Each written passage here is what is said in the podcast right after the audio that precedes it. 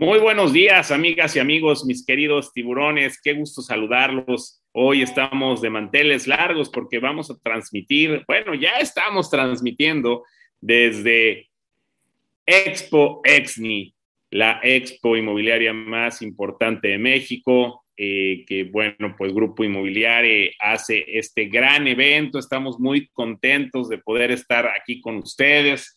Eh, vamos a platicar con mucha gente, vamos a platicar de qué está pasando en la expo. Bueno, vamos a hacer muchas, muchas cosas muy bonitas el día de hoy y bueno, pues estamos felices, eh, contentos, emocionados por, por este día. Quiero eh, saludar a mi querido Emiliano García, que es parte de, este gran consorcio que es Inmobiliare, hermano de nuestro famoso Érico García, y bueno, le mandamos un gran saludo, Emiliano. ¿Cómo estás? Buenos días, gusto en saludarte. Muy bien, muy bien. Muy buenos días a todos. Gracias por la invitación. Eh, qué rico, qué rico es verlos, pero también qué rico es ya estar con, con la demás gente, estar, estar en contacto con, con, con, todas las personas que están asistiendo a este congreso.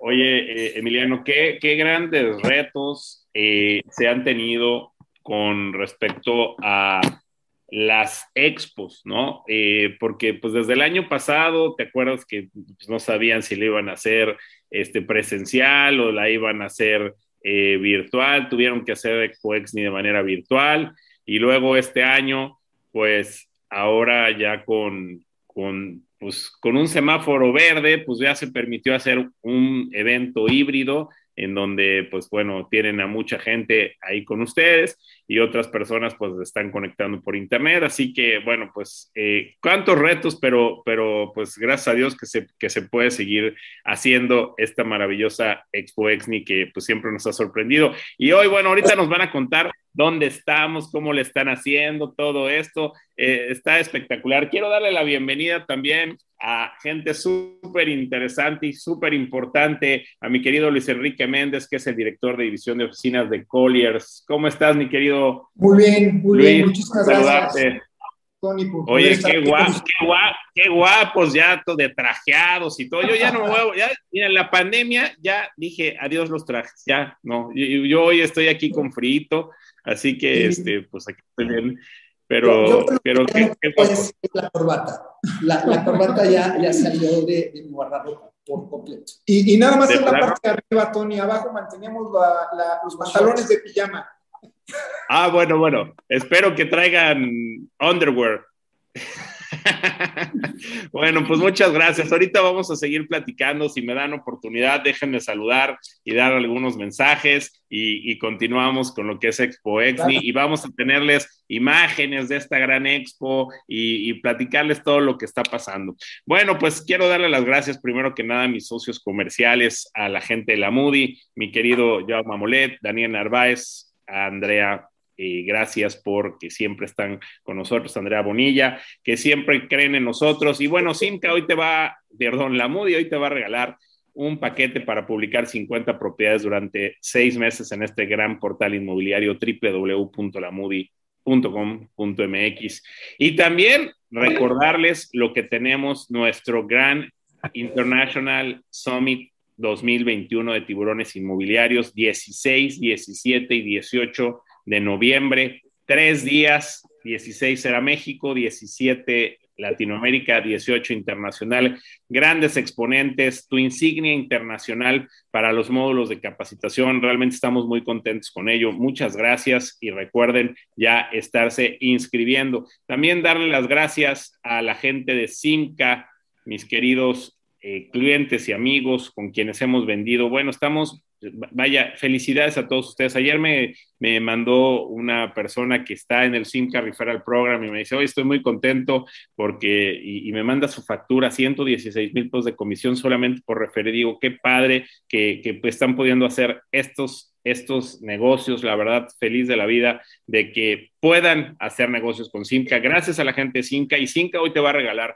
un Chila Weekend en la Riviera Maya, en el Hotel Singular Joy de Playa del Carmen, transportación, eh, vas a tener una comida y con él, te la vas a pasar de maravilla. Gracias a la gente de Simca, Wigot, esta gran plataforma, muchas gracias. Ah, bueno, gracias a Chris Hill y que, que comanda Simca y gracias a Guille Monini también de Wigot, que está haciendo muchas cosas muy interesantes. Esta plataforma está cambiando la forma de hacer los negocios de manera ejecutiva en la parte inmobiliaria. Si quieres hoy poner más de 200 proyectos a tu base de, ventas, pues lo puedes hacer ya de manera inmediata. Así que gracias, gracias a Wigot. Carmen García Cosío nos regala su libro Palabras Mágicas para Vender Casas. Muchísimas gracias a mi querida Carmencita y también muchísimas gracias a Lilia Saldaña, que ya se está recuperando de su operación y que nos regala su maravilloso libro que se llama Kika Puente, hashtag Lady Broker. Mi querida amiga también Consuelo Vilar nos regala una estancia de tres días y dos noches en un departamento para seis personas en este maravilloso resort en Orlando que se llama The Grove. Muchísimas gracias a mi querida Consuelo Vilar. Eh, y además les va a regalar 100 dólares para que los puedan gastar ahí en este gran, gran resort en Orlando. Muchísimas gracias a mi querida Consuelo Vilar. Quiero agradecerle también a Inmobiliare, nuestros amigos de Inmobiliare, que nos regalaron durante todo el año entradas para Expo Exni. Gracias, gracias. Y bueno, pues ya esperemos que nos regalen a partir de la próxima semana, pues regalan eh, eh, entradas para todo el próximo año. Y ahora sí esperemos que ya sea presencial y vayan ustedes y nos podamos ver ahí, porque si es presencial, seguro estoy por allá el próximo año, si Dios nos presta vida. Así que muchas gracias a nuestros amigos de Inmobiliaria. HSBC, el banco que está haciendo mejores negocios inmobiliarios, que está cambiando toda la parte de eh, cómo dar servicio a todos los inmobiliarios de, México y de muchas partes del mundo, porque es un, banco de clase mundial. Gracias por estar en Tiburones Inmobiliarios a HSBC. No hubo esta gran plataforma inmobiliaria. Ahorita vamos a platicar un poquito de ello, pero ya no necesitas aval, ya no necesitas fiador para rentar tus inmuebles o los inmuebles de tus clientes. Y no hubo, en 14 segundos califica a tu cliente y le da la garantía de poder rentar. Y no solamente eso, si tu cliente no paga, a los cinco días te está pagando Novo inmediatamente la renta que no ha pagado tu cliente. Así que, bueno, gracias, gracias a Novo. Metro, las oficinas del futuro. Ahorita, ahorita, eh, Luis, a ver qué te parece. Oficinas en Mérida. Tú eres especialista en, oficinas y sabes que el mercado de oficinas, ahorita te vamos a preguntar de eso, pero eh, el mercado de oficinas, pues estaría locos quien se ponga a hacer oficinas ahorita. Pues estos señores hicieron las oficinas del futuro, entendieron el modelo de negocio, hicieron un tipo coworking, pero con sus oficinas privadas, hicieron las oficinas del futuro, 200 mil pesos de enganche, 5 mil 500 pesos mensuales y con eso te haces de una gran oficina en Mérida, que es la, segunda ciudad más segura del continente americano y la ciudad más segura de México. Así que yo creo que es buen momento. Ahorita que nos diga Luis a ver qué, qué opina de esto de las inversiones. Eh, EXP, gracias a la plataforma inmobiliaria tecnológica más importante del mundo. Ya son más de 70 mil personas que han decidido estar con EXP y en México lo están haciendo muy, muy bien. Le mando un saludo a mi querido amigo Ismael González. Muchísimas gracias. INUP, 99 mil dólares, condominio sustentable en la Riviera Maya, en Playa del Carmen, por 99 mil dólares, cerquitita de la playa, pegado a un eh, club de golf maravilloso, a un club de playa super padre. ¿Qué más puedes pedir por 99 mil dólares para ti o para tus clientes? Ya, entra con Inup, está espectacular. Y bueno, también quiero dar las gracias a LSR, mi querido amigo Víctor Espinosa, que nos ayuda a tener las visas EB5 para obtener tu green card de manera legal en los Estados Unidos a través de una inversión inmobiliaria. Muchísimas gracias también a Víctor, a Víctor Espinosa Espinosa. Muchísimas gracias. Bueno, eh, haz negocio con nosotros, www.tiburonesinmobiliarios.com en la parte superior derecha. Haz negocio con nosotros. Tenemos a los mejores proyectos y estamos trabajando en cosas maravillosas para ti para el 2022. Entra con nosotros, haz negocio con nosotros y bueno, llévate esas comisiones así como mi amiga que ayer me decía, mira, ya me gané 116 mil pesos solamente por referir, pues haz todo eso con nosotros, eso es lo que me encanta. Vamos a empezar a tomar testimonios para que vean que sí es cierto. Nuestras redes sociales de Tiburones Inmobiliarios, Facebook, Instagram, YouTube, LinkedIn y Twitter entren al canal de YouTube, denle like al canal de YouTube. Es la biblioteca inmobiliaria más interesante que pueden conseguir. Está maravilloso. Nuestros podcasts, hemos roto récords ya en los podcasts. Estamos felices porque está, cada semana vamos rompiendo récord de los podcasts. Gracias a toda la gente que ya está inscrita del canal Tiburones Inmobiliarios en Apple y en Spotify. Muchísimas gracias. Te recuerdo, sígueme en mi Instagram, Tony Hanna Tiburón. Si me sigues en mi Instagram, Tony Hanna Tiburón, cada 10 personas que me vayan siguiendo, yo les voy regalando un eh, libro con mucho gusto. Así que sígueme ahorita, si no me sigues, Tony Hanna Tiburón, y con mucho gusto te regalamos un, eh, un libro. Bueno. La próxima semana, el próximo martes y jueves no tenemos foros. Ojo, no tenemos foros, pero tenemos grandes sorpresas. El próximo miércoles a las 12 del día estaré transmitiendo desde la eh, Congreso Mundial de EXP en Las Vegas, Nevada, si Dios quiere. Ahí vamos a estar transmitiendo una transmisión especial Vamos a tener a gente invitada también. Miércoles 12 del día. Por los horarios, a las 10 de la mañana no es posible porque estamos dos horas antes, pero a las 12 del día nos vemos el próximo miércoles, si Dios quiere. Y el próximo viernes voy a estar transmitiendo desde la convención, desde el Congreso de la National Association of Realtors en los Estados Unidos, en San Diego, California, la asociación inmobiliaria más importante del mundo, y voy a estar en la conferencia global donde están todos los países. Les voy a presentar a muchos de mis amigos y van a poder conocer lo que es un congreso eh, de la National Association of Realtors. Bueno, eh, estos se van a transmitir, estos dos eventos, en Facebook y en YouTube. Y bueno, pues les recuerdo, 16, 17, 18 de noviembre, en nuestro International Summit 2021 de tiburones inmobiliarios. Bueno, después de todos estos saludos y avisos parroquiales, al ratito daré más saludos. Me voy con mi querido Emiliano y con mi querido Luis. Emiliano, Cuéntanos cómo va Expo Exni, qué, qué significa Expo Exni para el, para el mercado inmobiliario de México. Cuéntanos, mi querido Emiliano. Ya está, ya el micrófono. Eh, ahora sí, ¿cómo va Expo Exni? Pues eh, es, es muy interesante porque estamos viviendo unos tiempos, eh, estamos saliendo, estamos saliendo ya a la calle, eh, todo el negocio inmobiliario está comenzando a, a tener, eh, a moverse más. creo que ya, ya pasó todo esta, eh, la forma en la que nos congelamos el año pasado y, y se están viendo quién, dónde están las áreas de oportunidades reales, dónde, dónde es lo que qué es lo que tiene futuro y, y, pues bueno, es, es, eh, es padrísimo. La verdad es que estoy muy emocionado porque por fin nos no estamos pudiendo volver a ver. Estamos viendo, Oye, estamos viendo muchas caras. Cuéntale a la gente dónde lo hicieron este año, porque están, están innovando y, y, cambiando totalmente lo que, lo, que, lo que se acostumbraba en los eventos inmobiliarios. ¿Dónde lo están haciendo? Lo estamos haciendo, esta vez lo estamos haciendo en un, en un edificio ícono en mi opinión. Es Torre Chapultepec, es Torre Chapultepec R509. Lo, lo estamos eh, casi inaugurando. De hecho, el día de ayer eh, creo que hablo, ya abrió el Hotel Ritz. La semana pasada, el jueves, el Ritz Carton, Ciudad de México. El Ritz Carton, este, y pues bueno, estamos en el piso 20, con una vista privilegiada. Es, wow. O sea, el, el, edificio apenas está nuevecito. De hecho, están en, me decían que están en un lugar que está en obra gris todavía, ¿no? Así es.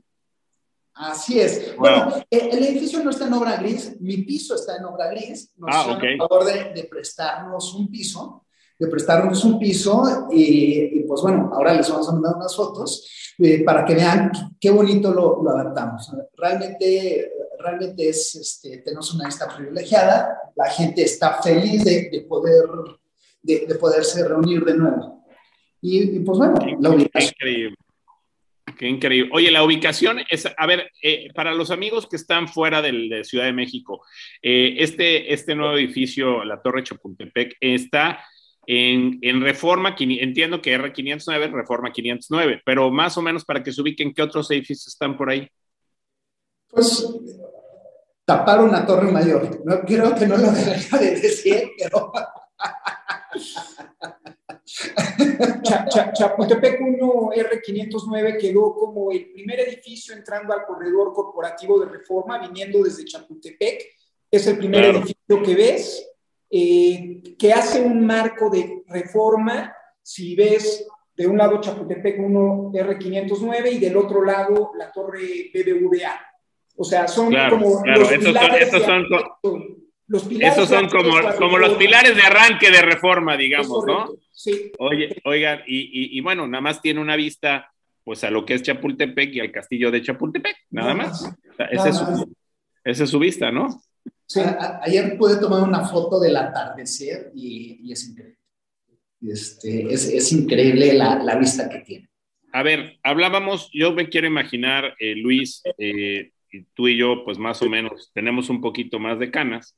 Y, me, quiero, y me quiero imaginar que hace, eh, ¿qué te gusta? 20 años, no, 25 años, nunca hubiéramos pensado que en una sola calle de la Ciudad de México, hoy tenemos el Four Seasons, el Ritz Carlton y el San Reyes.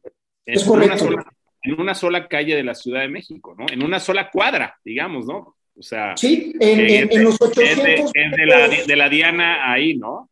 De la Diana a la puerta de los Leones de la entrada al Parque Chapultepec están estos tres hoteles que son pues, los hoteles VIP high-end de lujo de la Ciudad de México y además donde se concentran también, pues básicamente todos los eh, rascacielos de la ciudad, ¿no? Este, eh, eh, es una cuadra que ha venido siendo muy demandada y seguramente vendrán algunos proyectos no tan rápido ahora a raíz del tema de la pandemia, pero que seguirán complementando como la principal zona corporativa de la Ciudad de México.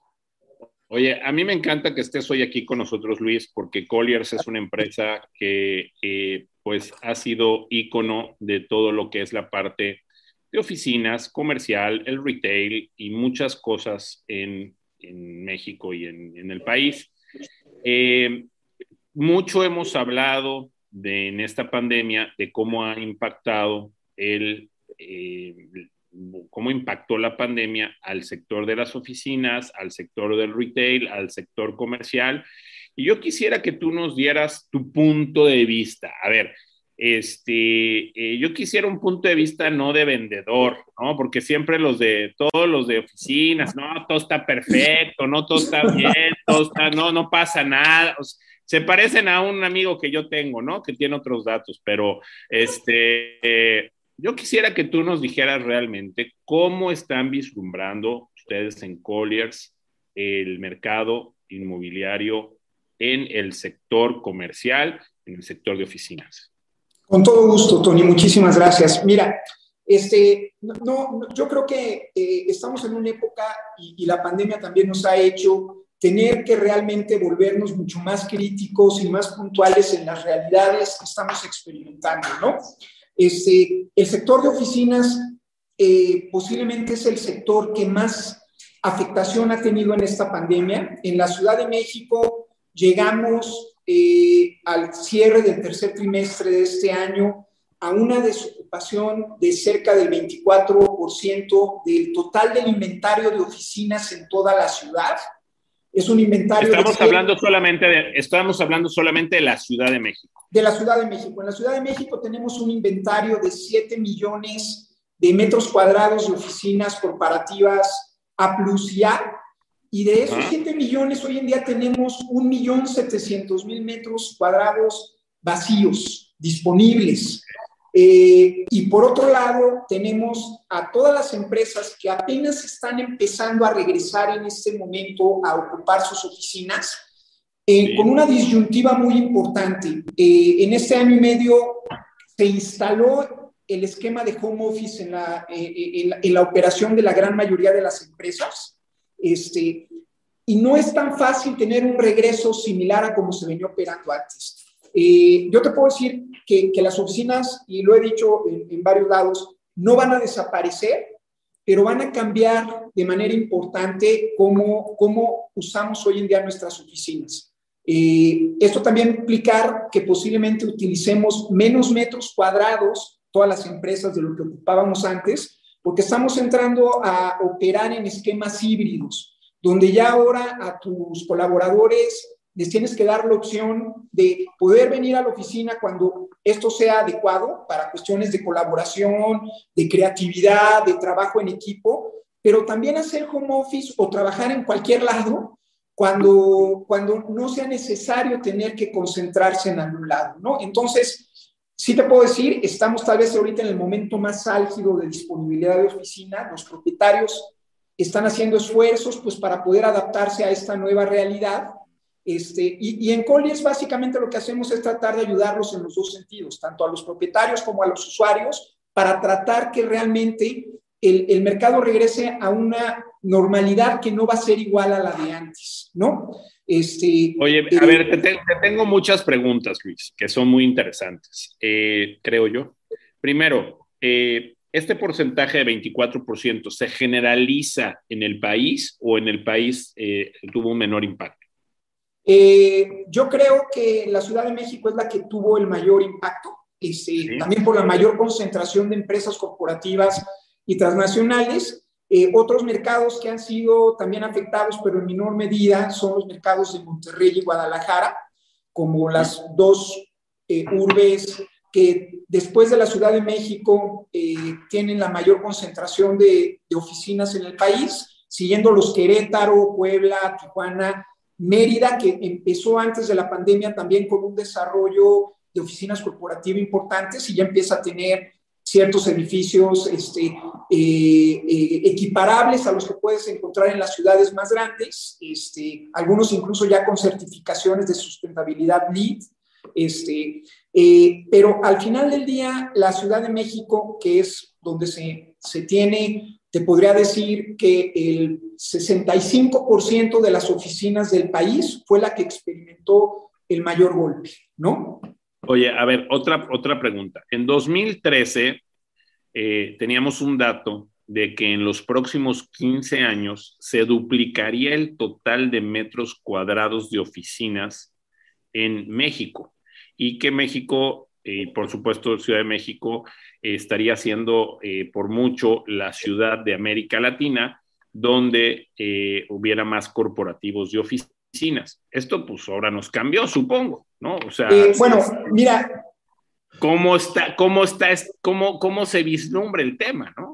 Este, yo te puedo decir que, que no se cumplió tal vez en el sentido de tener una duplicación, pero de 2013 a la fecha eh, sí pudimos haber crecido eh, posiblemente entre un 40 y 50% el inventario de oficinas que había en 2013. La tasa de crecimiento de nuevas oficinas en la Ciudad de México, por lo menos hasta 2019, antes de la pandemia, fue de un 5%, eh, 5-6% anual, una, una tasa bastante alta. Incluso al día de hoy, proyectos que se arrancaron de oficinas antes de la pandemia todavía están pendientes de terminarse y entregarse, entrar al mercado. Hay cerca de un millón de metros cuadrados más, que representa el 13-14% del inventario actual, que se van a entregar todavía eh, en este año y los próximos dos años no están terminándose a, a, ritmos normales porque tampoco en este momento hay una demanda que requiere esos espacios, habiendo 1.700.000 metros cuadrados disponibles de oficinas. Incluso algunos de estos proyectos están entrando, en, cuando es factible, en procesos de reconversión. Lo, lo que sí vemos es que... Y vamos hay, a platicar ahorita. Sí, hay un tema muy importante, o sea, sí, sí, sí vemos en Colliers que buena parte de las oficinas que están disponibles ahora posiblemente no se vuelvan a ocupar de aquí en adelante como oficinas. Va a haber un programa, un proyecto de, hay, ya proyectos de reconversión, hay, hay ideas de cómo no desaprovechar esa infraestructura existente, los propietarios están viendo alternativas y bueno, ustedes que están muy metidos en el sector residencial, pues saben que también habrá una demanda importante de, en, este esquema de reconversión, ¿no?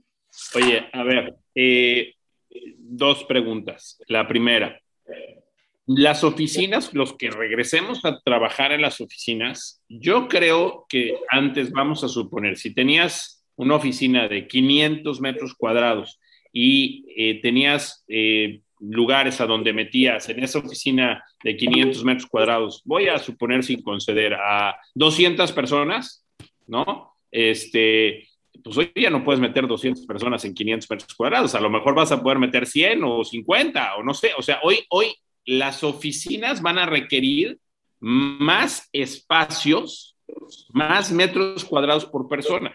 Esto ustedes lo están viendo, ¿no? Sí, a ver, sí, o sea, va a haber más metros cuadrados por persona para la operación cotidiana día a día, pero no necesariamente va a crecer el requerimiento total de la empresa. ¿Por qué? Porque se combina con el esquema híbrido.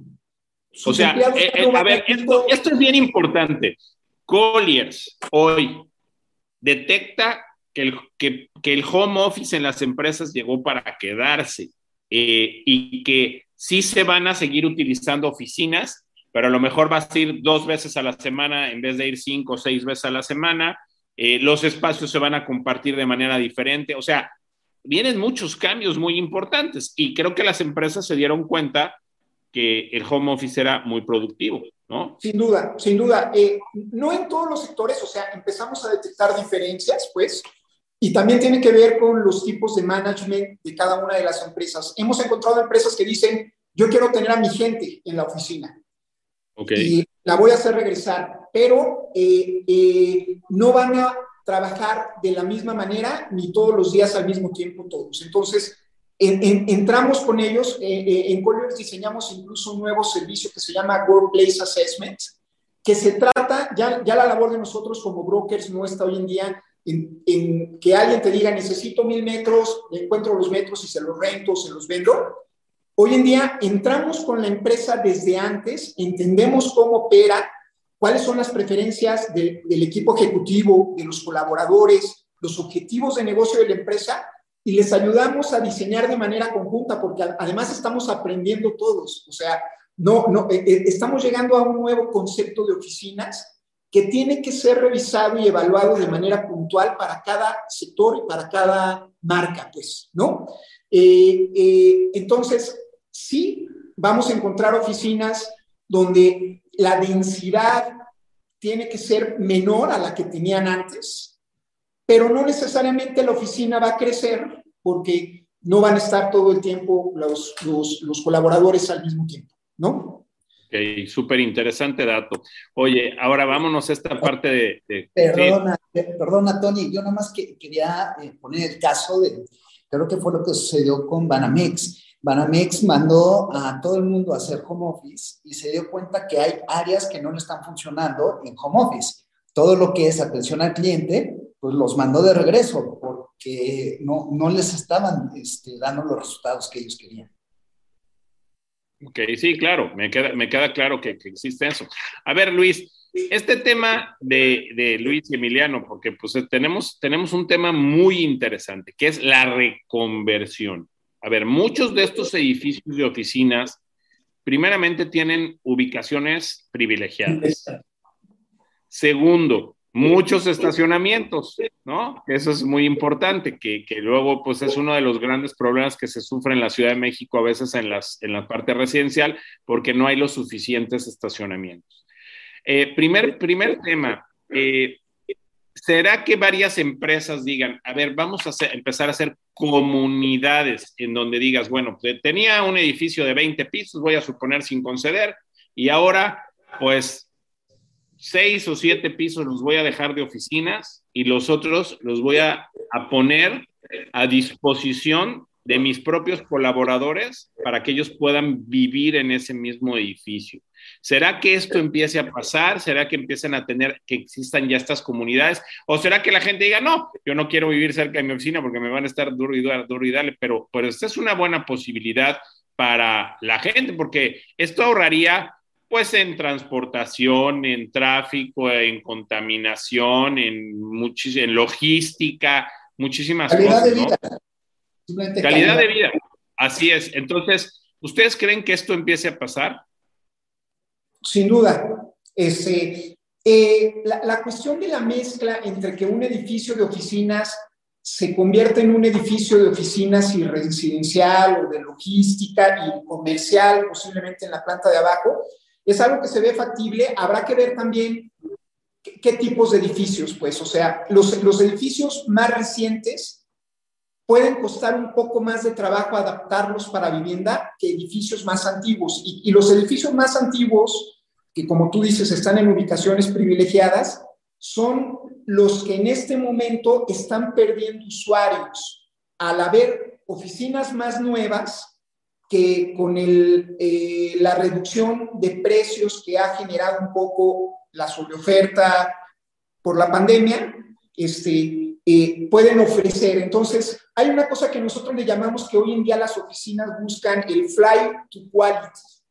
Entonces, un despacho eh, administrativo, una oficina de abogados, una empresa de servicios mediana, hoy en día puede acceder a edificios de mejor calidad, mejor ubicados, con eh, tecnologías sustentables, ambientales, certificaciones, con lo que antes pagaban posiblemente en un edificio más antiguo, con instalaciones medio obsoletas, y esos son los edificios más antiguos los que vemos que van a tener un proceso de reconversión eh, mucho más rápido, pues, ¿no? Yo lo que veo es que estamos, eh, no soy tan optimista, eh, yo creo que estamos en tiempos de prueba y error.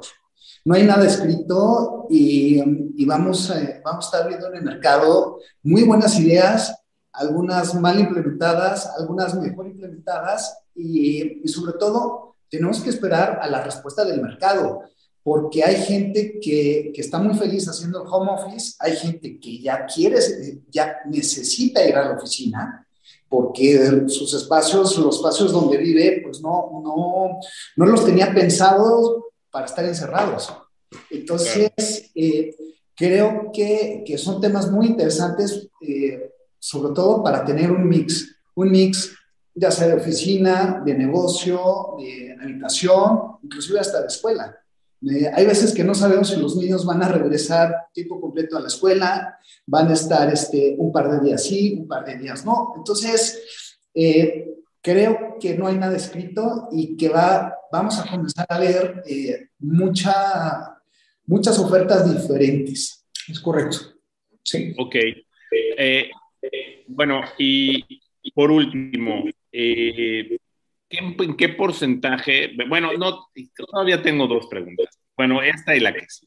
Eh, ¿En qué porcentaje creen ustedes que va a, haber esa reconversión de, este, de nuevas oficinas? O sea, ¿cuánto, ¿cuánto de esos metros que están disponibles hoy, 1.700.000, cuántos crees que, se reconviertan a vivienda o a residencial? Eh, Tony, es una pregunta muy difícil. Ojalá tuviera una boleta mágica. Yo, yo, yo creo que es difícil porque, eh, eh, como, como, comenta Emiliano, eh, eh, estamos un poco ahorita ante comportamientos de mercado poco tradicionales o, o, o, o, donde se rompió la inercia y hay incluso por los que estamos metidos día a día todo el tiempo en estos temas, eh, muchas interrogantes de cómo hacer algunas cosas. Por ejemplo, el tema de la reconversión no es un tema que solamente los propietarios o los desarrolladores puedan hacer solos. Tiene que intervenir también la autoridad y dar facilidades eh, claro. para, para, para, que esto se logre. Eh, lo que hemos visto en el pasado muchas veces es que las tendencias, las nuevas tendencias inmobiliarias no necesariamente van al mismo tiempo con que reacciona la autoridad para adaptarse y dar las facilidades que se permitan a ello. Entonces, va a depender mucho eh, estamos viendo que por lo menos aquí en la Ciudad de México, donde el gobierno de la ciudad sacó ya un programa de reactivación económica, uno de los temas que metieron dentro de sus 20 temas de reactivación económica está el tema de la reconversión y en el mes de agosto ya sacaron un, un acuerdo de facilidades a aquellos, aquellos propietarios o desarrolladores, ya sean patrimoniales o, o institucionales, que quisieran en un momento dado entrar a un esquema de reconversión. Entonces, sí, sí empieza, empiezan a alinearse algunas cosas, pero difícilmente podría yo darte pues, un dato del porcentaje. Perdón, además falta la parte más importante siempre, que es el mercado, la respuesta del mercado. Claro. Y, la verdad número uno de, de real estate, ubicación, porque creo que va a ser más fácil reconvertir un edificio que tiene eh, que tiene esta locación, una locación que es Reforma, Reforma Polanco, a un edificio que digamos en Santa Fe. Eh, si te vas a querer vivir, eh, vas a querer vivir en un lugar este, cerca de la ciudad, conectado, con, servicios, muchas transportes. Claro. Mi última pregunta para dejarte ir, mi querido Luis. No, eh, yo el otro día veía a una persona que trabaja en bienes raíces y que decía, no compren locales comerciales. Miren, en una cuadra hay tres locales comerciales vacíos, ya no va a existir el retail, ya no compren locales comerciales. ¿Qué piensas tú de esto, mi querido Luis? Eh, que los locales comerciales se van a seguir utilizando, Tony. O sea, eh, sin duda, eh, la pandemia aceleró un proceso de incorporación del mercado y las compras en línea que posiblemente si no se hubieran dado con la pandemia, hubieran llevado unos 5, 10 años, no sé, más el que pudiéramos llegar a los niveles de ocupación, de, utilización de esta alternativa. Pero eh, los seres humanos seguimos siendo muy visuales, muy de contacto, muy, muy de, de, de, poder ver las cosas. Ahorita no nos ha quedado otra más que comprar en línea. O bueno, ya ahorita ya no tanto, pero antes no nos quedaba otra. Yo, yo creo eh, que la parte del comercio eh, eh, en ese sentido va, va, va, a seguir manejándose, los locales comerciales se van a seguir utilizando, simplemente lo vemos como un ajuste temporal coyuntural. empieza a haber también un proceso de reconversión importante en el uso que se dan a los locales comerciales. empiezan a haber ya otro tipo de usos. Los mismos locales comerciales que posiblemente antes eran venta directa al público, ahora son entrega de mercancía que compras en internet, pero que te la tienen que entregar en un lugar físico, ¿no? Este, entonces, eh, nosotros, más que en el tema de oficinas, en el tema de retail, de la parte de locales comerciales, somos más optimistas, que, que es un mercado que vemos que se está recuperando mucho más rápido que la parte del sector de oficinas. Claro, y a lo mejor antes era una tienda de ropa y hoy es una academia de danza. Sí, pero también hasta Amazon tiene sus tiendas, tiendas físicas.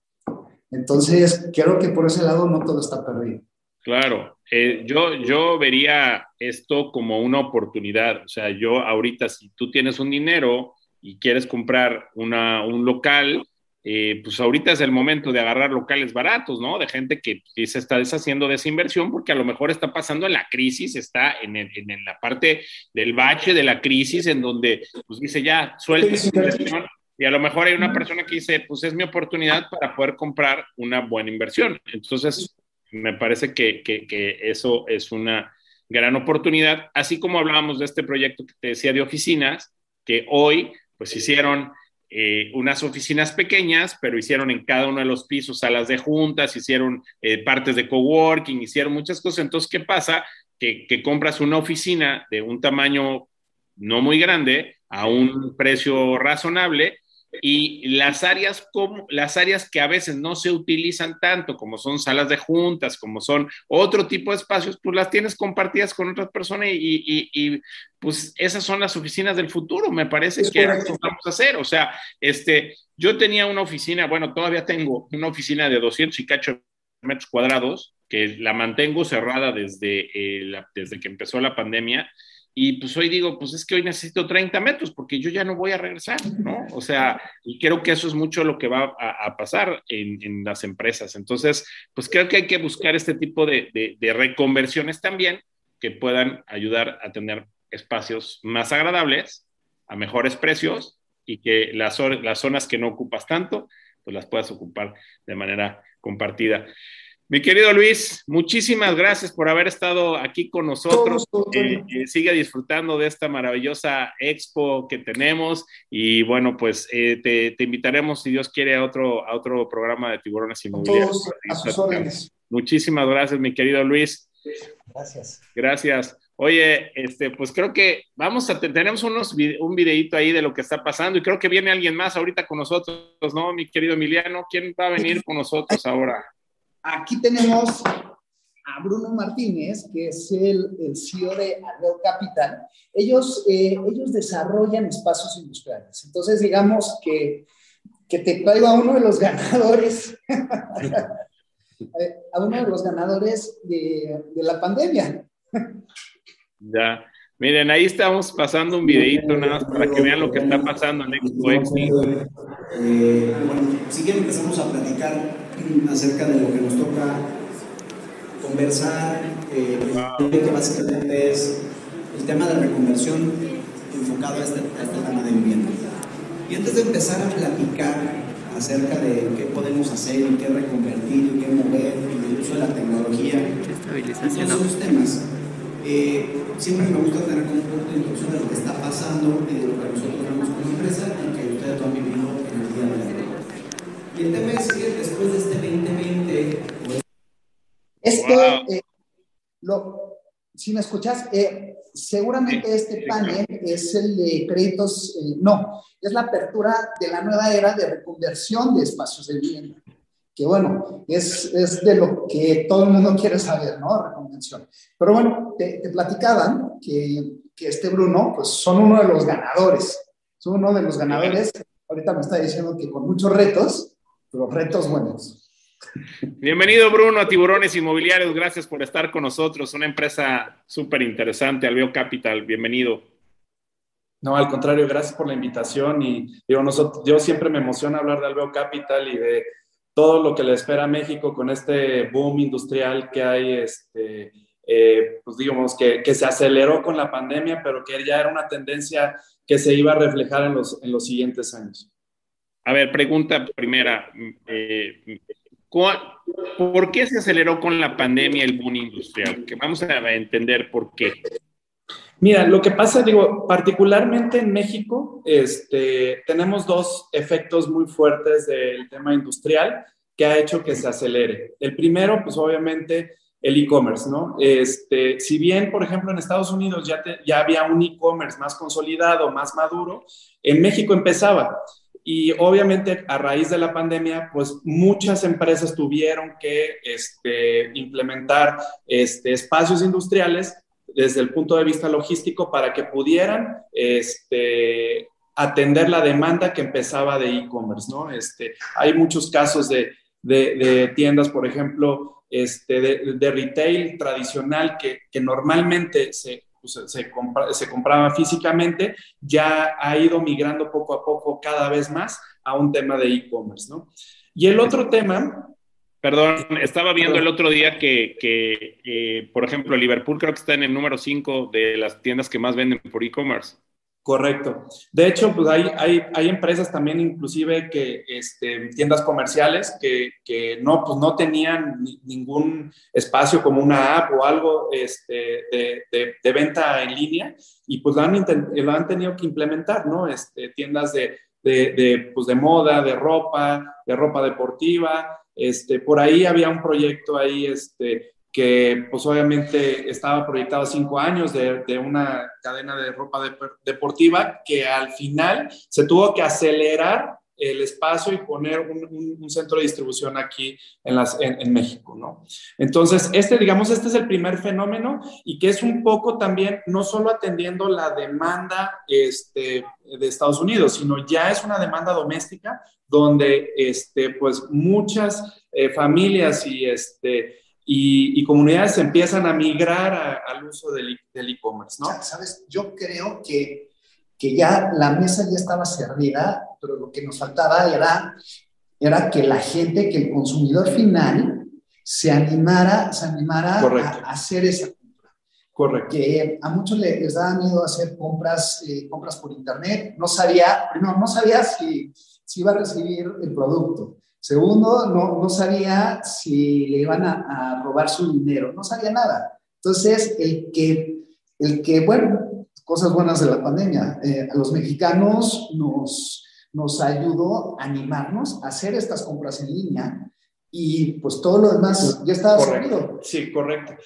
Y el, y el, segundo punto que también vemos muy importante es este famoso eh, concepto que se, había, que, se, que se ha oído en los últimos años, el nearshoring, ¿no? El, el mover ciertas cadenas de suministro este, a puntos regionales, este, donde ya pues China no puede ser la fábrica del mundo, donde tienes que diversificar y poner este, centros de, manufactura en, otros países, ¿no? Y aquí la ventaja que tenemos, tenemos dos ventajas. Una, pues el nuevo Tratado de Libre Comercio y el segundo es este, la cercanía que tenemos con Estados Unidos, ¿no? Pues al final del día el mayor consumidor este, por excelencia es el, es el, el mercado estadounidense, ¿no?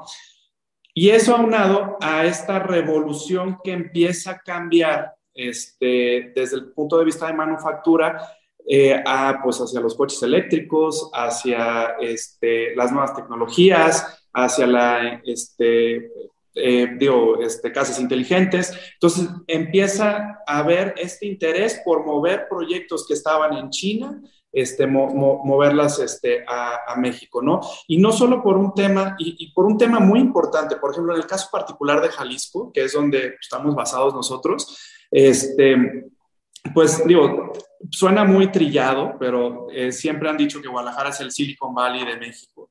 Pero es cierto, porque tenemos mucha mano de obra calificada y muchos ingenieros que son expertos en todo este tema de manufactura electrónica, ¿no? Están las grandes empresas manufactureras y que obviamente estas empresas están trayendo proyectos este, para, esta, para, esto, para atender estas nuevas necesidades. Llámese este, los, los microchips, llámese este, los semiconductores, llámese este, todas las computadoras para los coches eléctricos, eh, estamos viviendo esta revolución. Un poco me quiero poner el ejemplo un poco como estaba en los noventas, ¿no? Cuando viene esta revolución de manufactura en México, esa es lo que estamos ahorita empezando a ver y empezando a vivir.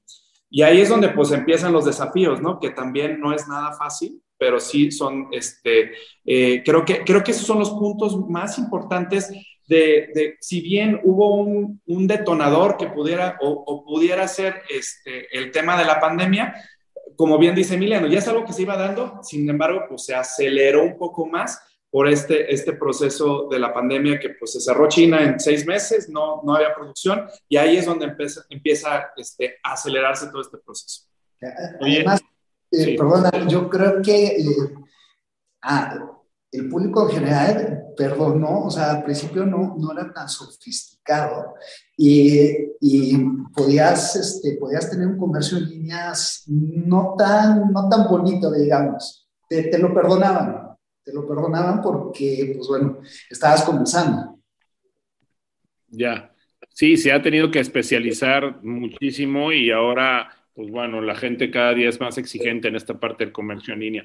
Ahora, ¿qué tal el fenómeno eh, eh, de, Bruno, de, esto que tiene que ver con, eh, con la última milla, ¿no? Esto que está pasando en muchas partes del mundo, o sea, ¿qué tanto va a impactar, creo yo, de manera positiva en el mercado latinoamericano y mexicano, pues todo esto que está haciendo este fenómeno de la última milla.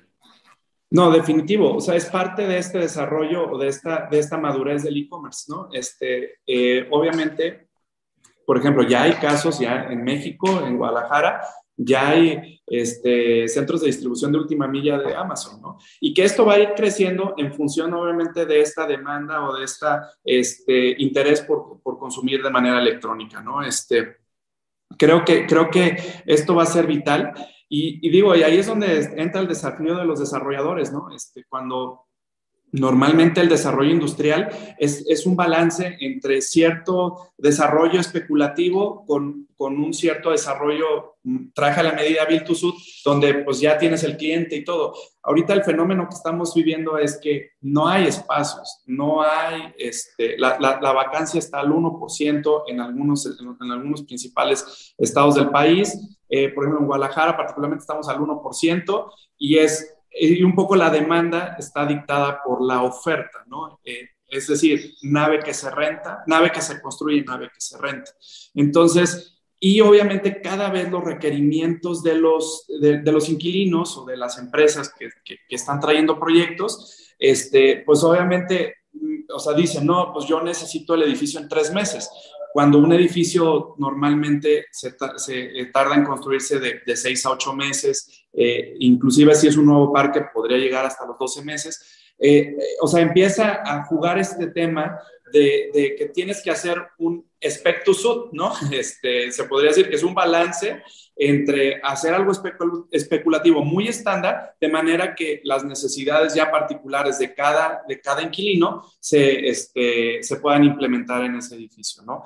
Este, está, está impresionante lo que está pasando. Eh, eh, a ver, eh, como decíamos, yo, yo lo he dicho, que la pandemia pues trajo algunos, algunos sectores, o sea, estamos viendo las dos caras de la moneda. Nos hablaba Luis hace ratito de eh, que tienen 24% menos de ocupación de oficinas en la Ciudad de México y por, y por el otro lado, hoy tú nos dices, bueno, pues todo lo que se construye, todo se renta. Entonces, pues tenemos dos Méxicos, dos, o sea, eh, pero al final es un mismo sector inmobiliario. La gente tiene que, que ver hacia dónde inclinarse, hacia cuáles son esas oportunidades que hoy el mercado te da. Ahora, dentro de lo industrial hay que entender dos ramas que hoy son muy fuertes. Uno, yo diría que es la rama eh, industrial como tal, que es cuando se construye un inmueble o se renta un inmueble para lo que es eh, manufactura, fábrica, lo que sea, pero por el otro lado hay que ver eh, lo que tiene que ver con la logística, ¿no? Que creo que es lo que está creciendo muchísimo. O sea, estos, estos lugares de logística pues han crecido eh, demasiado, eh, donde se eh, en bodega, donde nada más se empaca y se saca a la venta, donde se guarda eh, por ejemplo, también ahí pudiéramos hablar de eh, esta parte de eh, estacionamientos para vehículos que se van a vender. ahorita, pues hay no sé cuántos vehículos parados en el mundo sin chips, ¿no? Que se tienen que guardar en algún lado. Este, pues todo este tipo de cosas que está que, este, que se está haciendo dentro de la parte industrial. Entonces, pues bueno, ahora, este fenómeno de menos del 1% ¿También está pasando en otras partes del país o solamente es la parte de Jalisco?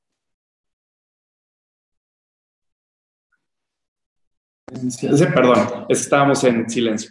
No, definitivamente este, tenemos, mira, hay, varios mercados donde también el tema de vacancia es muy fuerte, ¿no? Llámese Tijuana, este, Monterrey, eh, inclusive Ciudad de México, Estado de México, Jalisco. Este, digamos que es una dinámica donde pues, el, el, mercado industrial se está, digamos, ocupando muy rápido, ¿no? Y, este, y es lógico, ¿no? Y tú bien dices, ¿no? El tema son, son dos contrastes totalmente diferentes. El pensar en una este, e, edificio o este, con ciertas especificaciones para manufactura y otro este, para logística, ¿no? porque también el tema logístico pues va, va cambiando y va revolucionando cada vez más, ¿no? Este, definitivamente el tema logístico implica nuevos desafíos para los desarrolladores, porque este, em, empiezan las nuevas tecnologías de logística, ¿no? Llámese los robots, llámese los, este, las áreas de picking, eh, estos eh, eh, racks que son ya totalmente inteligentes, donde ya nada más entra un robot y saca la, mercancía, y, que obviamente a lo mejor en manufactura hablamos de metros cuadrados, y en logística hablamos de metros cúbicos, ¿no? Donde, pues obviamente, este, ya el estándar más o menos de altura son este, entre 8 a 10 metros de altura mínima libre, y, en logística ya te llegan a pedir hasta de 12 mínima libre hasta 16, ¿no? Entonces, Ahí implica un desafío muy fuerte para nosotros por el tema también de los, de, pues, los insumos y, del, y del tema de construcción.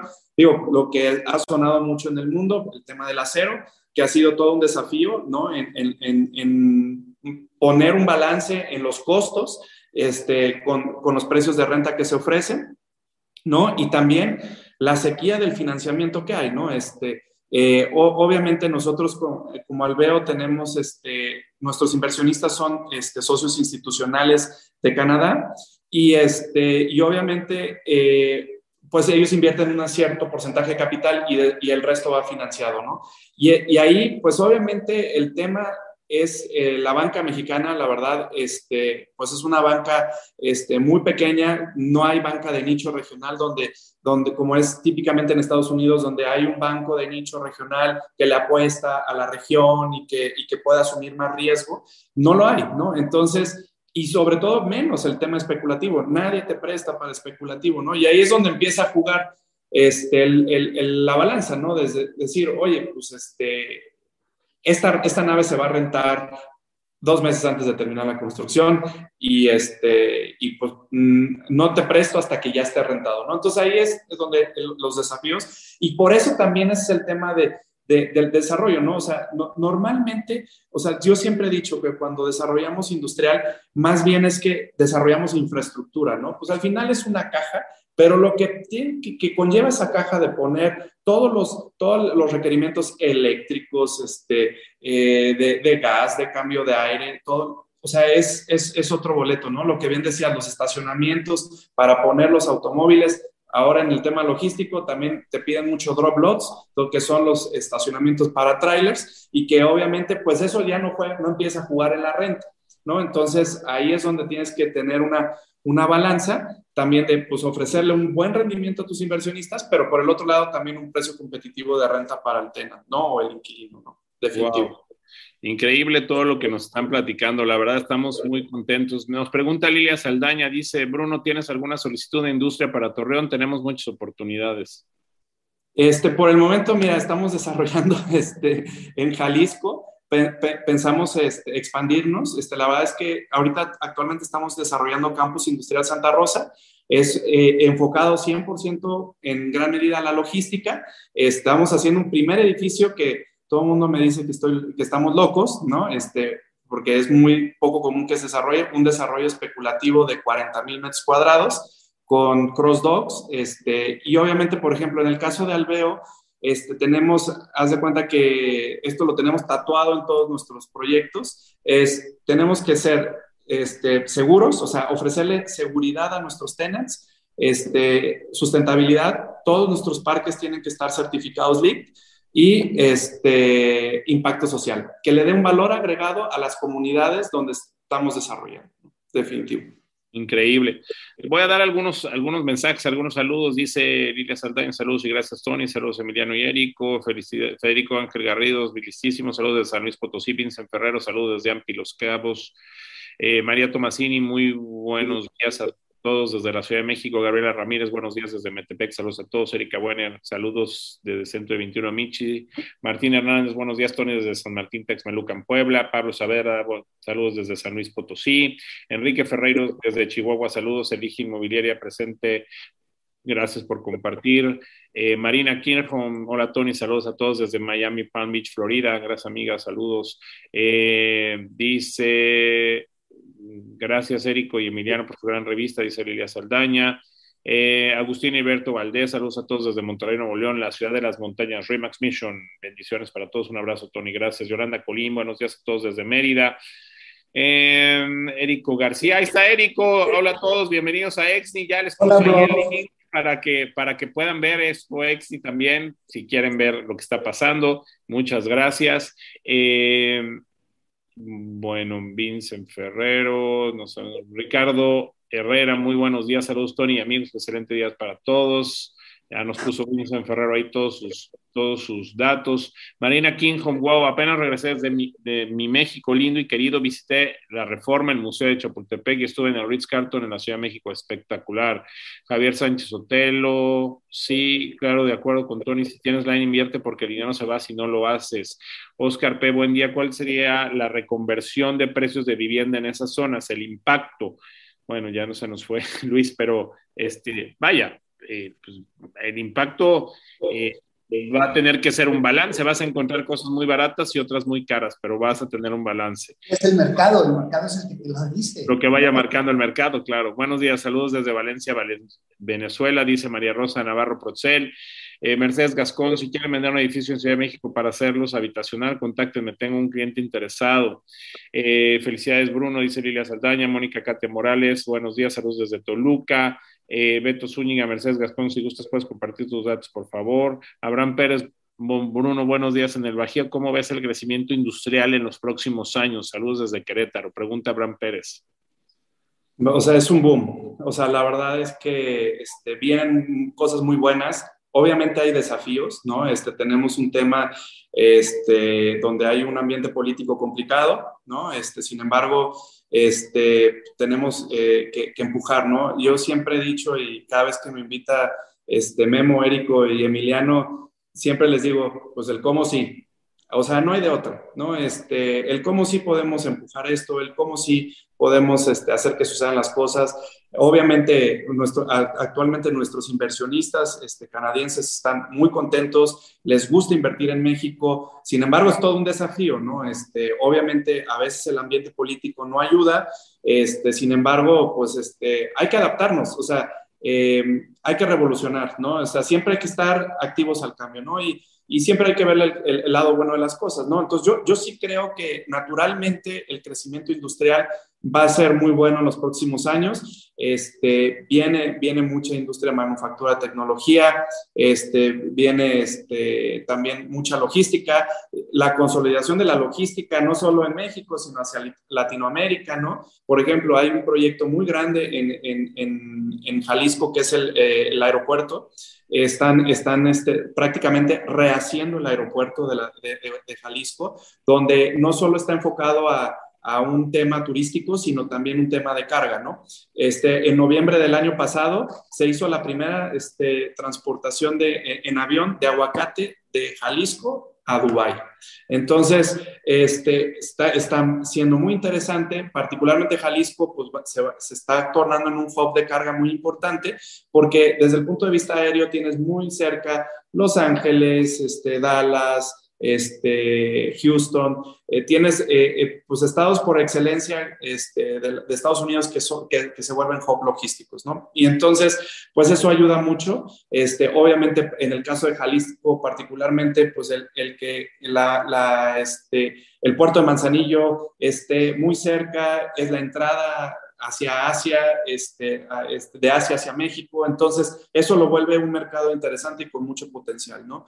Este, definitivamente, eh, los demás mercados, tanto este, eh, Tijuana, Juárez, eh, Monterrey, inclusive Bajío, este, también que ha tenido crecimiento muy fuerte en el tema aeroespacial, eh, principalmente en Querétaro y, en toda la zona del Bajío. Entonces, yo creo que, yo creo que eventualmente esto sí se aceleró, pero era algo, era una tendencia que ya venía. Y que yo creo que se va a consolidar y yo creo que en los próximos años este, nos va a ir muy bien. Tenemos un desafío con el tema eléctrico, definitivo, pero este, eh, yo creo que sí este, es, es, importante que, que, pues, obviamente trabajemos en equipo, ¿no? Autoridades, instituciones financieras y, desarrolladores.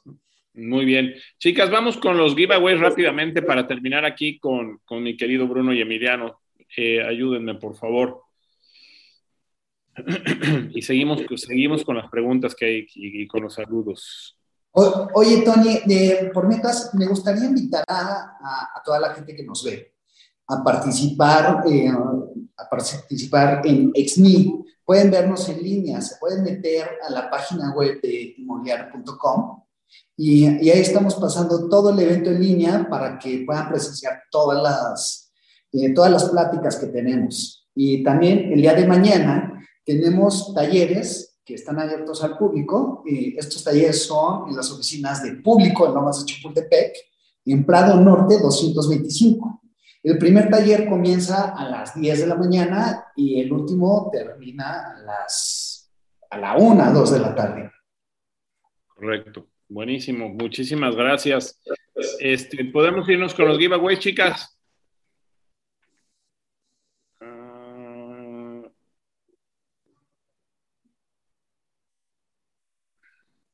Ok, tuvimos 306 personas conectadas. Eh, gracias más las personas que nos están viendo en YouTube. ¿Quién se lleva el libro de Liga Saldaña? El 4. El de Carmen García. 99. El, el paquete de 263. El paquete de la Moody. 141. A Orlando de Grove con cortesía de Consuelo Vilar, el 253, y el Chira Weekend de Simca, el 111. Muchísimas gracias. A ver, saludos desde Toluca, dice Elizabeth Rojas, Amanda Delgado presente, Omar Velázquez, saludos Tony Ciudad de México, eh, Marina King, Tony, nos vemos en San Francisco, será San Diego, querida amiga. Reyes Cruz, saludos a los panelistas, interesantes temas, Arista, y también es muy oportuno sus proyectos de manufactura, tomando en cuenta el desafío que se está presentando en la logística de, los, de la del desafío que se está presentando de la logística de los contenedores, comenzando por China. Marta Jaramillo, ¿cómo ven el negocio de mini bodegas en Guadalajara, Jalisco o en otros estados? ¿Cómo ven el negocio de mini bodegas? Miren, normalmente nosotros no, no, no, hacemos mini bodegas, creo que, creo que es un mercado este, muy noble, es, sin embargo, pues obviamente este, va a un mercado más acotado a pymes, ¿no? Este, es interesante, eh, eh, es, es, es, ha ido, digamos, principalmente en Jalisco, yo sí he observado que los parques de mini bodegas han ido en crecimiento y que pues es, eh, obviamente es un negocio este, rentable eh, y, y, tiene otras características de necesidades, ¿no? O sea, totalmente. Muy bien. Tony, felicidades por este gran plan, panel. Bruno, felicitaciones por este gran crecimiento en México. Por favor de proveer tus datos. Gracias. Héctor Trejo, buen día a todos, excelente información que nos están compartiendo. Les saludo desde Cuautitlán, Izcalli, Héctor Trejo, asesoría inmobiliaria integral. Beatriz Callado, buenos días a todos, mil gracias por la información. Eh, Ofelia Pérez, saludos, Tony, gracias por los consejos. A los panelistas que siempre son de gran ayuda. Magdalena Rivas, saludos desde Ciudad de México. Saludos a Tony Adriana Martínez de Top House desde Monterrey. Saludos, mi querida Adriana. Pues Bruno, muchas gracias por haber estado esta mañana con nosotros, platicándonos de todo el tema industrial. Estamos eh, pues eh, sorprendidos de todos los números tan interesantes que nos das. Y, bueno, pues muchísimas, muchísimas gracias por, eh, por haber estado esta mañana aquí con nosotros. Buenas noticias, ¿no? Sí, no, al contrario, digo, gracias por la invitación. Este, yo encantado de poder platicar del sector industrial de México y pues vengan a conocer este, el, sector industrial en, México. La verdad es muy interesante y hay muy buenos desarrolladores que, este, que pues, le estamos poniendo todas las pilas para que se generen empleos, se, se generen este, mejores condiciones de, de trabajo este, y mejores oportunidades para todos. Muy bien, pues Bruno, un fuerte abrazo, que Dios te bendiga, muchas gracias. Y tenemos otras invitadas, me están diciendo, muchas gracias, querido Bruno. Oigan, qué padre. Pues este, ya, ya deben de estar aquí bajando. Lo, lo, que pasa es que, pues, como sabes, nos tuvimos que mover, no pudimos hacer el evento dentro de la, eh, dentro de, de, la expo, porque no teníamos conexión a internet. Y, pues bueno, nuestros amigos de Arquitectoma ¿no? nos prestaron eh, su oficina para poder hacerlo. Buenísimo, está padrísimo. Oye, esa foto que está atrás de ti está espectacular. Sí, la verdad es que sí, sí, sí. De que para, que, para que la vean, está increíble y supongo que es de, de, cuando estaban haciendo la construcción ahí de Chapultepec 1, ¿no? Yo creo, no lo sé, la, creo que sería una buena historia. No, no lo sé, pero, pero pues bueno, de esto es lo que yo creo que le va a pasar a, a, a las oficinas del futuro. Van a tener más salas de juntas, más salas donde la gente se pueda reunir y a final de cuentas vas a raspar el lápiz en tu casa. Claro, claro, claro. Este, yo creo, yo creo que eh, pues es lo que, estaba, lo que estaba planteando, de lo que está pasando, por ejemplo, con Metro, este tipo de oficinas en donde pues ya la oficina como tal es una oficina pequeña, claro que si necesitas un poquito más de metros, pues los puedes obtener, pero ya es más bien una oficina pequeña y ya utilizas pues las, las salas de juntas eh, compartidas, el, el, coworking en otra parte, o sea, una serie de cosas pues mucho más inteligentes a lo que se requiere ahorita, ¿no? Sí, mucho más, este, más inteligentes, más sencillas también. es más sencillo, o sea, de, con tener un buen internet y una conexión de luz, ya, ya, ya dicen, dicen que menos es más, ¿no? Así es. Eh, fíjate que nosotros, eh, en lo personal, eh, en mi empresa, ya estábamos, ya estábamos preparados para el home office. Uno de mis socios, este Memo, pues desde hace muchos años está, está viviendo fuera, fuera de la Ciudad de México, y él está totalmente adaptado a, pues, al home office, a, estar, no necesita una oficina, no nada. Al que le costó mucho trabajo, bueno, le costaba un poco de trabajo, era mi hermano mi, hermano, sí, sí, él y la tecnología, pues no, no son muy buenos. No, pero bueno, yo creo que ahora ya todos hemos aprendido y cada día pues vamos haciendo más cosas y le sabemos más a los Zoom y al, Google Meets y, a pues, muchas cosas que, se están utilizando para poder tener este acercamiento. Y bueno, pues creo que esto nos ha dado, nos ha recortado fronteras y nos ha ayudado muchísimo. Doy otros comentarios mientras llegan los demás, dice... Hola, permíteme un segundo te va a presentar. Claro que sí. Adelante, adelante. Gracias, Tony. Lo interesante que presentan Emilio. Gracias. Bruno, eh, Ángel Silva, información, saludos desde Simca, Playa del Carmen, gracias. Adolfo Gómez, saludos, Adolfo Gómez de GIG Vertical. María Tomasini, mil gracias, Tony, panelistas, excelente información. Adolfo Gómez Villación, gracias a todos. Héctor Trejo, no pueden compartir nos pueden compartir la página del evento que nos mencionaron, por favor. Está allá arriba, a ver, aquí eh, te, la, te la pongo con mucho gusto para que la puedas ver y ahí ya poder tenerlo. Bueno, pues muy buenos días, bienvenidas, chicas, ¿cómo están?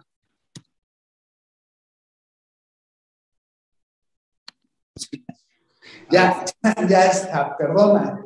Hola, buenos días. buenos días, a, Karen Yanel García y a Paulina Juárez.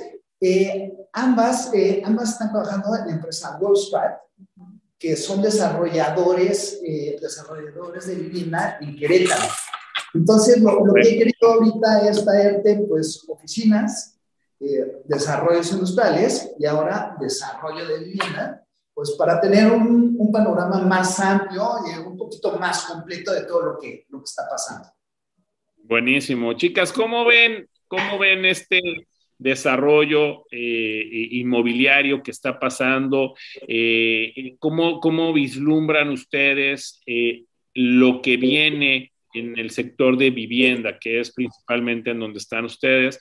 ¿Cómo, cómo ven ahora la vivienda pues post pandemia, ¿no? Hablábamos de hace, eh, creo que la pandemia, la pandemia pues nos cambió la forma de vivir a toda la gente y cómo se vislumbra ahora ustedes ya como desarrolladores. Ya me imagino que muchos de sus planos se los, los rompieron, los cambiaron, este, cuéntenos cómo ven ahora este nuevo comienzo de la vivienda a nivel nacional e internacional. Sí, nosotros somos desarrolladores de usos mixtos. Este, está residenciales, comercial y estamos desarrollando también oficinas, ¿no? Ah, bueno, más todavía. Más, ajá, estamos un poco más amplio. Justo estábamos comentando ahorita con Pau, cuando estábamos en, el EXNI ahí escuchando a los panelistas. Sí. nosotros en el mercado de Querétaro sí vemos eh, un incremento. Mencionaban los panelistas en el tema de vivienda media de un millón, un millón y medio, más o menos para CS más. Nosotros en Querétaro sí vemos un incremento, justo lo que, lo que estábamos conversando. De hecho, en conocidos o amigos, o sea, hay gente que este año ha comprado casa. A lo mejor, sobre todo, porque en Querétaro buscan una mayor calidad de vida. Entonces, este, quieren hacer una familia, eh, buscan una mejor calidad, buscan también ahorita con el tema de la pandemia el bienestar. ¿Qué, qué hay más absorción? ¿De casa habitación o departamentos?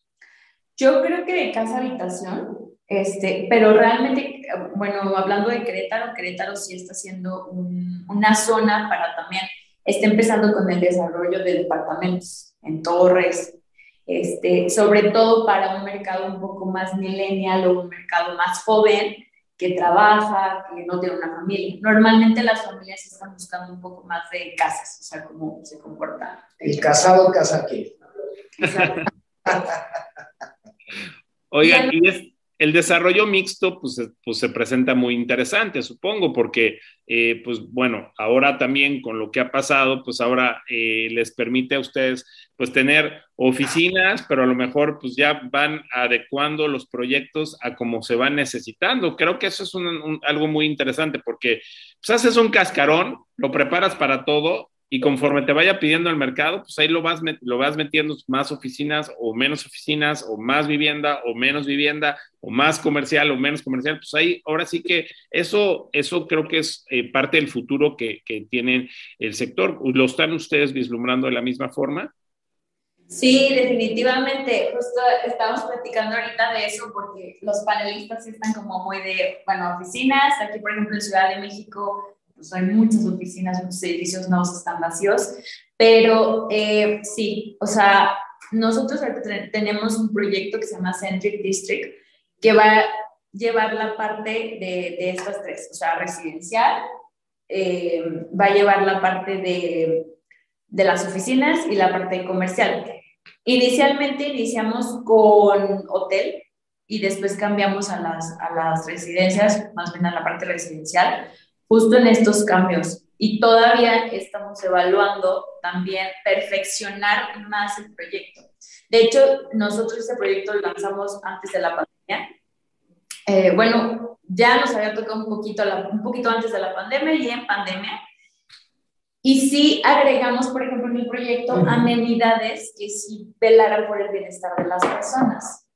Eh, nosotros teníamos pisos completos de amenidades, pero sí pensamos en, obviamente, en la arquitectura que estuviera cuidando la salud de las personas, que también se sintieran cómodos. Y ahorita, justo, también en el proyecto, eh, en la parte de residencias, estamos tratando de adecuar mucho al tema de pensar realmente en el mercado que tenemos actualmente, pero también en el futuro, ¿sabes? Porque si ahorita a corto plazo es una realidad, este, la realidad es que yo personalmente creo que en el futuro sí va a haber, este, o sea, vamos a volver, ¿no? A, a esa necesidad, acostumbrarnos a vivir en el COVID. Sí, yo digo, yo creo que hay cosas que, que la gente va, va, va, a querer, como es una terraza. Una terraza y mucha ventilación.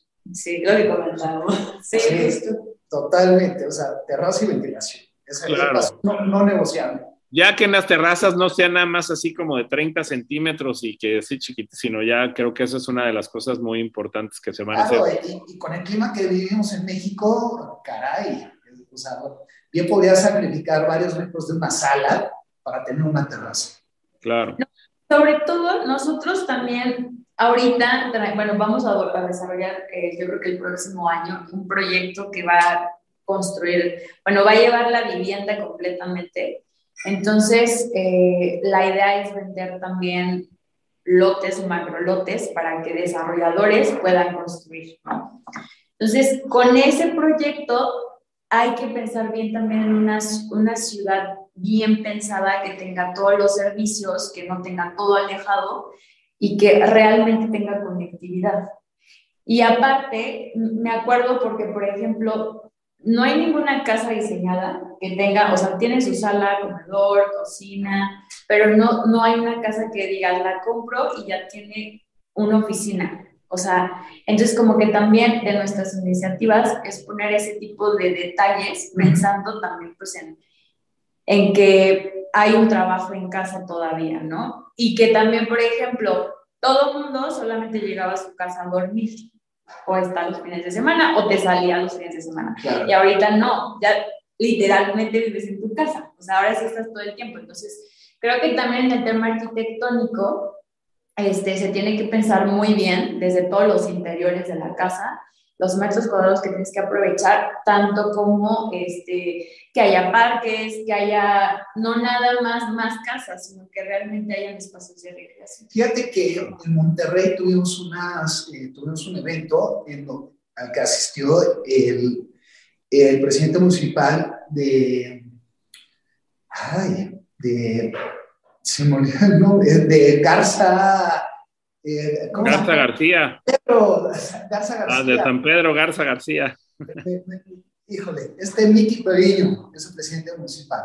Él nos estaba platicando, nos estaba platicando de que hay un plan para hacer unos clústeres, que puedas hacer tu vida a 20 minutos caminando, que no necesites el coche, que dentro de esa zona de 20 minutos puedas tener oficina, casa, eh, escuela, tienda, todo. Entonces, pues eso, eso yo creo que lo vamos a, a ver eh, cada vez más en, las ciudades de México, que es lo que va al mercado. Claro.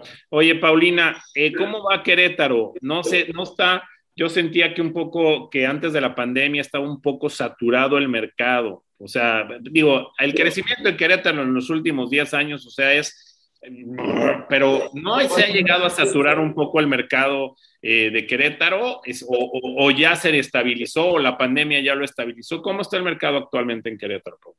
Mira, la verdad es que ahorita Querétaro está, como tú dices, creciendo exponencialmente en, en todos los ámbitos.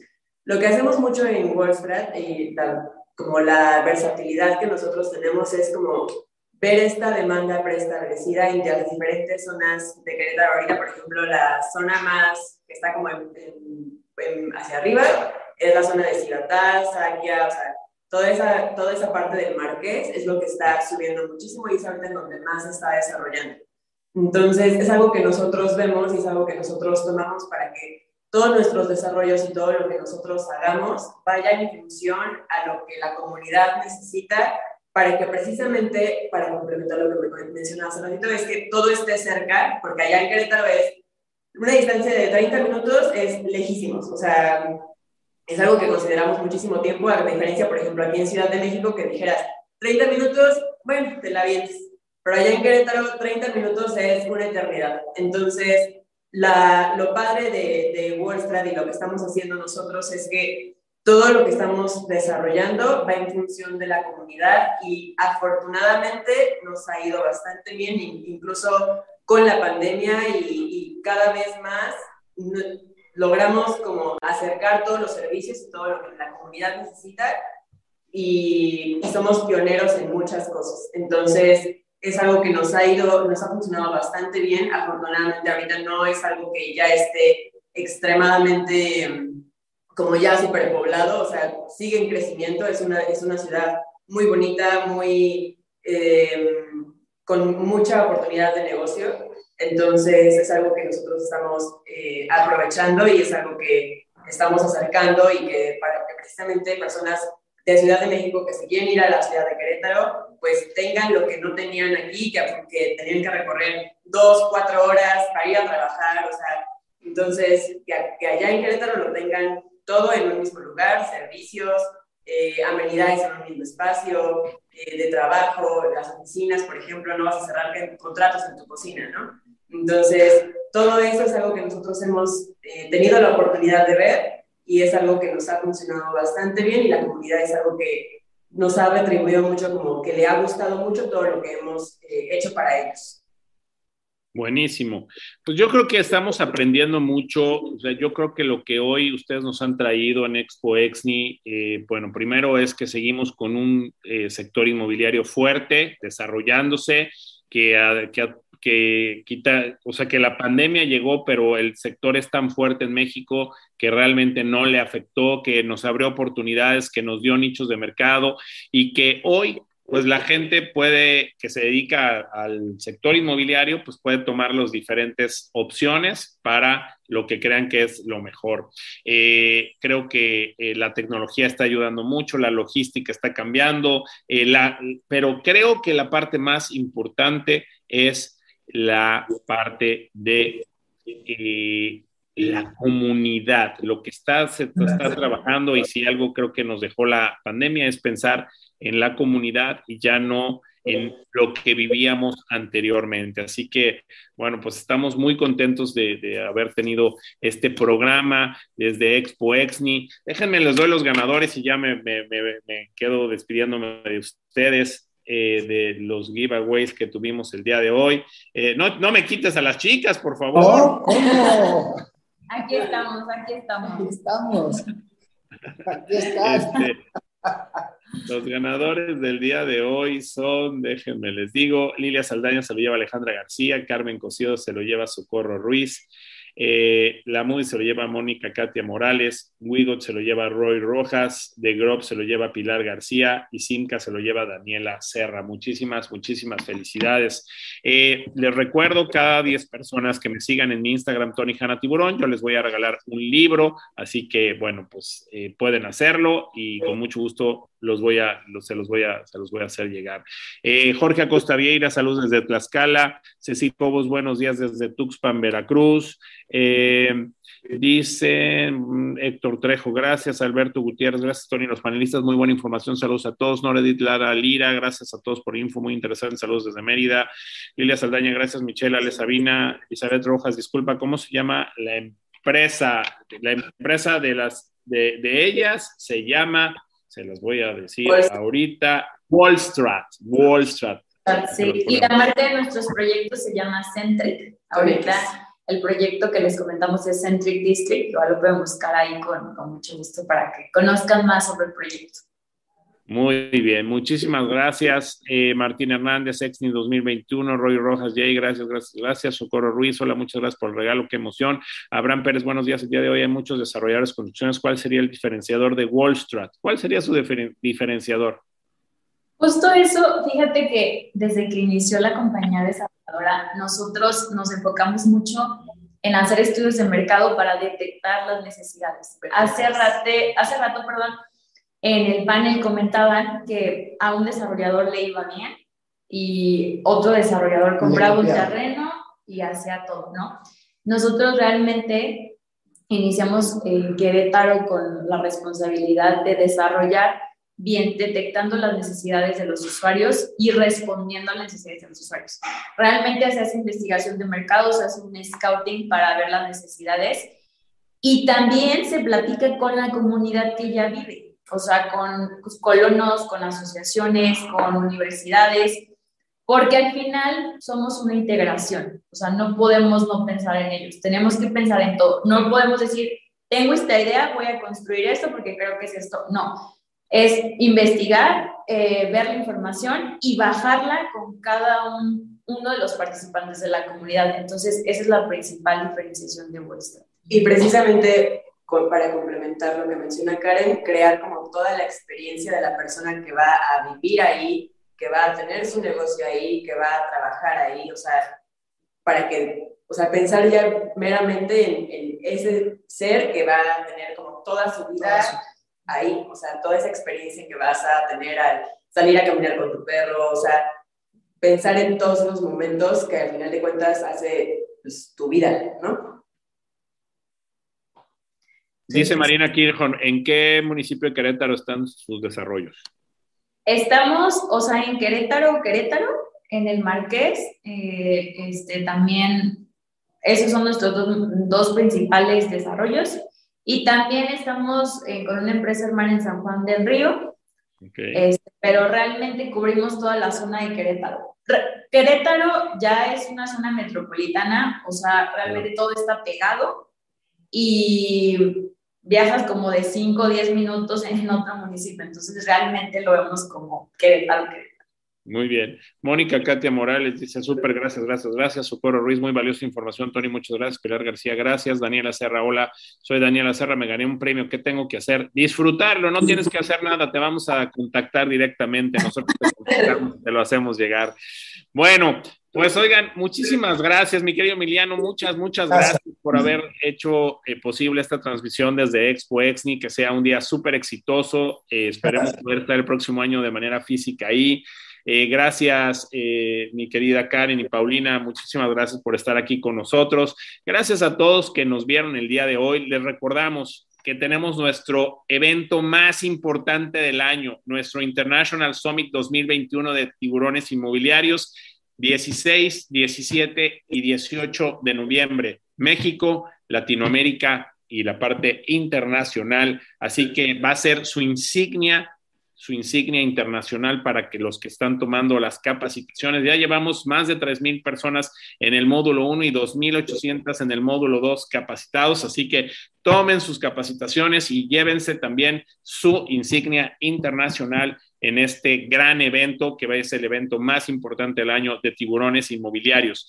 Eh, recordarles, Próxima semana no tenemos foros ni martes ni jueves. Van a ser transmisiones el miércoles a las 12 del día desde Las Vegas, Nevada, en la ex, en la en el Congreso Internacional de EXP y el viernes a las 10 de la mañana desde San Diego, California, con el Congreso de la NAR.